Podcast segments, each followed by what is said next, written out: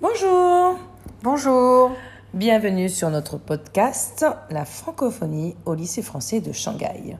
Je m'appelle Lilia Yozub, je suis professeure euh, PE euh, en classe de CP sur le site de, de Yangpu.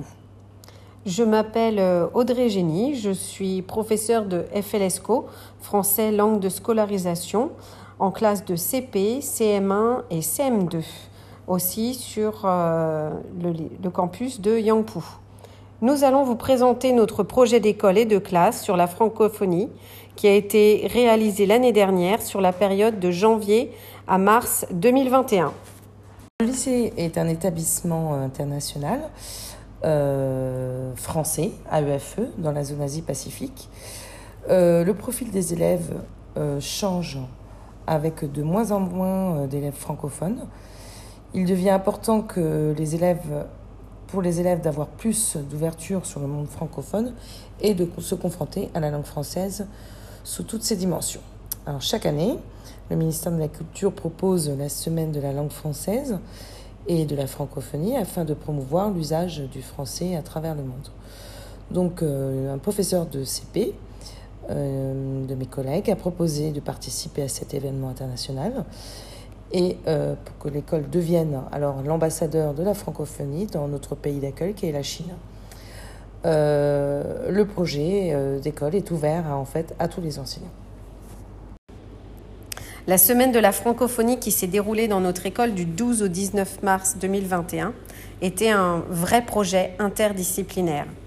Il a inclus notamment une exposition à la BCD euh, du projet du ministère de la Culture 10 mois 10 mots sur le thème de l'air, euh, une présentation de pays francophones par différentes classes et un projet final qui était les Olympiades des ateliers sportifs avec une petite surprise qu'on vous présentera à la fin de, cette, de ce podcast.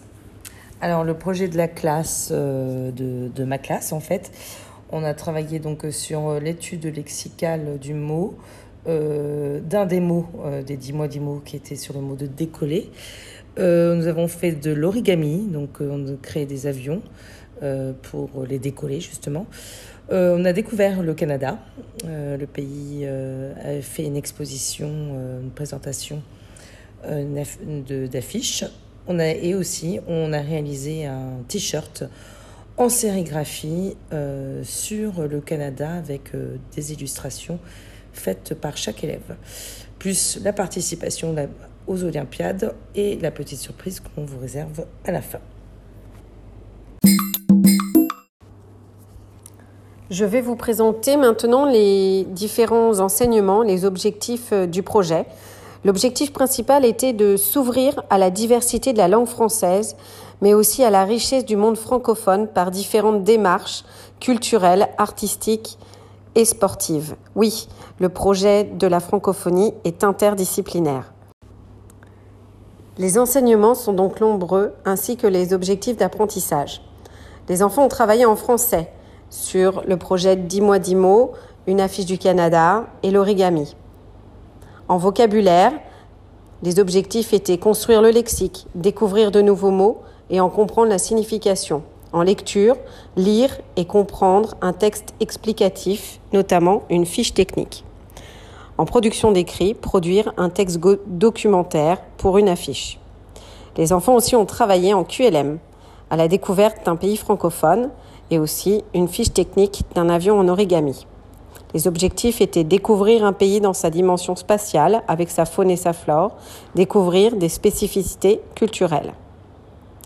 Ils ont aussi abordé l'art, notamment par la réalisation d'un t-shirt en sérigraphie et l'origami. Il s'agissait de découvrir de nouvelles techniques en s'ouvrant à de nouvelles pratiques et des cultures artistiques.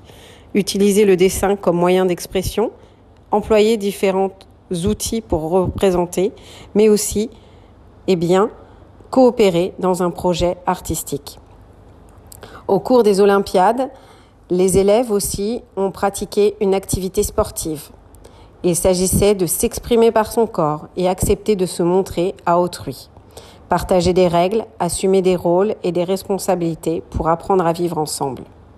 Enfin, la surprise, les enfants ont travaillé en éducation musicale à interpréter un chant.